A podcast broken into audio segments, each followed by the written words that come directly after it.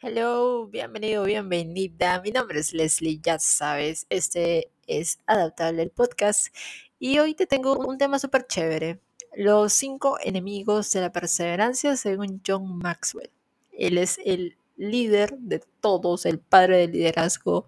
Es un hombre extraordinario, la verdad. Y podemos aprender muchas, muchas cositas, muchas enseñanzas del gran John Maxwell. Así que allá vamos.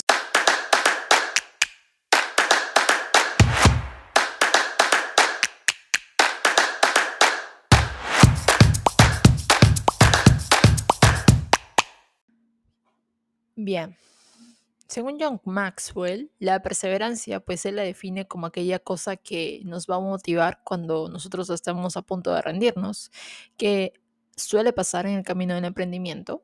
Y esto nos va a ayudar a seguir cuanto más cansados estemos e incluso nos va a distinguir de aquellos pues que abandonan sus sueños. Y es verdad, hay personas que se rinden, lamentablemente por temas que te voy a decir ahora, ¿ok?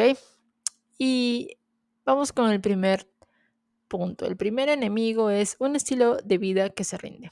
Por ejemplo, a ver, si tú eres una persona que se rinde con facilidad, comienza una y otra actividad y no las concluyes, no las terminas, pues prepárate para no perseverar.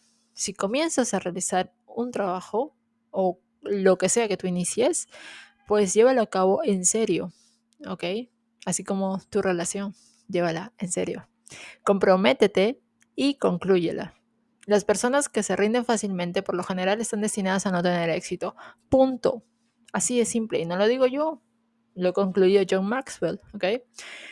Pues el segundo enemigo de la perseverancia es creer que la vida es easy peasy, easy que, que es fácil.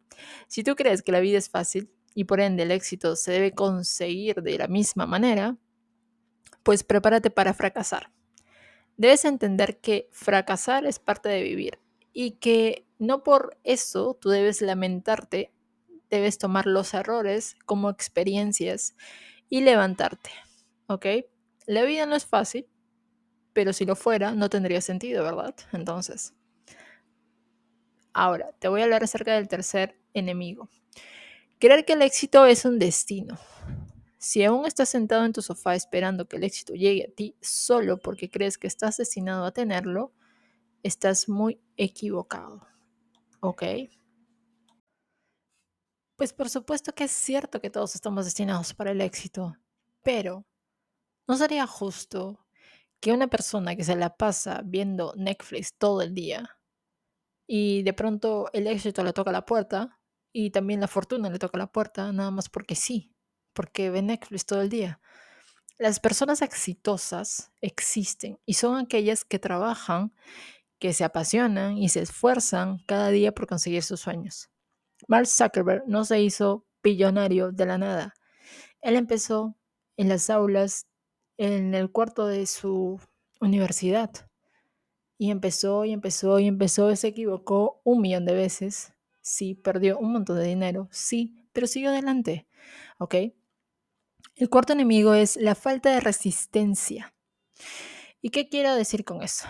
Pues nosotros debemos esforzarnos en volver a levantar sin importar cómo nos sentimos.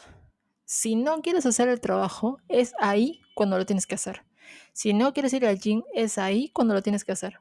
Porque créeme, no me lo creas a mí, garantizado. Tú, después de haber hecho el trabajo que no tenías ganas de hacer, te vas a sentir con una felicidad y un alivio hermoso. ¿Ok? No vale la pena esforzarse solo cuando nos sentimos bien o tenemos ganas. ¿Ok?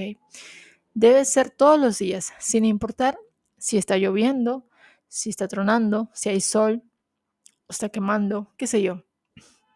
Si tú debes descansar, sí, obviamente que sí, pero no por largos días. No descanses dos semanas y trabajes dos, dos días, ¿ok? No, no descanses dos semanas y trabajes dos días. ¿Tú crees que vas a tener resultados así? Entonces, solo el tiempo necesario para volver a que tú continúes con tus tareas diarias. ¿Ok? Solo usa y emplea ese tiempo. ¿ok? La falta de visión es el quinto y último enemigo, según John Maxwell. Maxwell nos dice pues que la visión es la creación mental de nosotros mismos. Las personas que tienen perseverancia tienen una visión más grande a las de los demás porque creen. No se dice ver para creer. Primero lo creas aquí y luego lo ves. De lo contrario, no existiría Walt Disney. Y recuerdo cuando leí ese artículo que decía, cuando entrevistaron al hermano de Walt Disney, pues el periodista le preguntó, o le dijo, mejor dicho, qué pena que su hermano no haya estado aquí para ver todo lo que ha creado. Y el hermano de Walt Disney le, respondió pues lo siguiente, pues no es una pena, al contrario, él lo vio aquí mucho antes que todos nosotros. Y nosotros ahora estamos disfrutando de su visión, de su creación. Entonces, tienes que creer para luego ver. ¿Ok? Ve hacia tu objetivo. Espero que este episodio te haya sumado valor. Si es así, recuerda darle a seguir a este podcast y nos estamos escuchando en el próximo. Bye bye.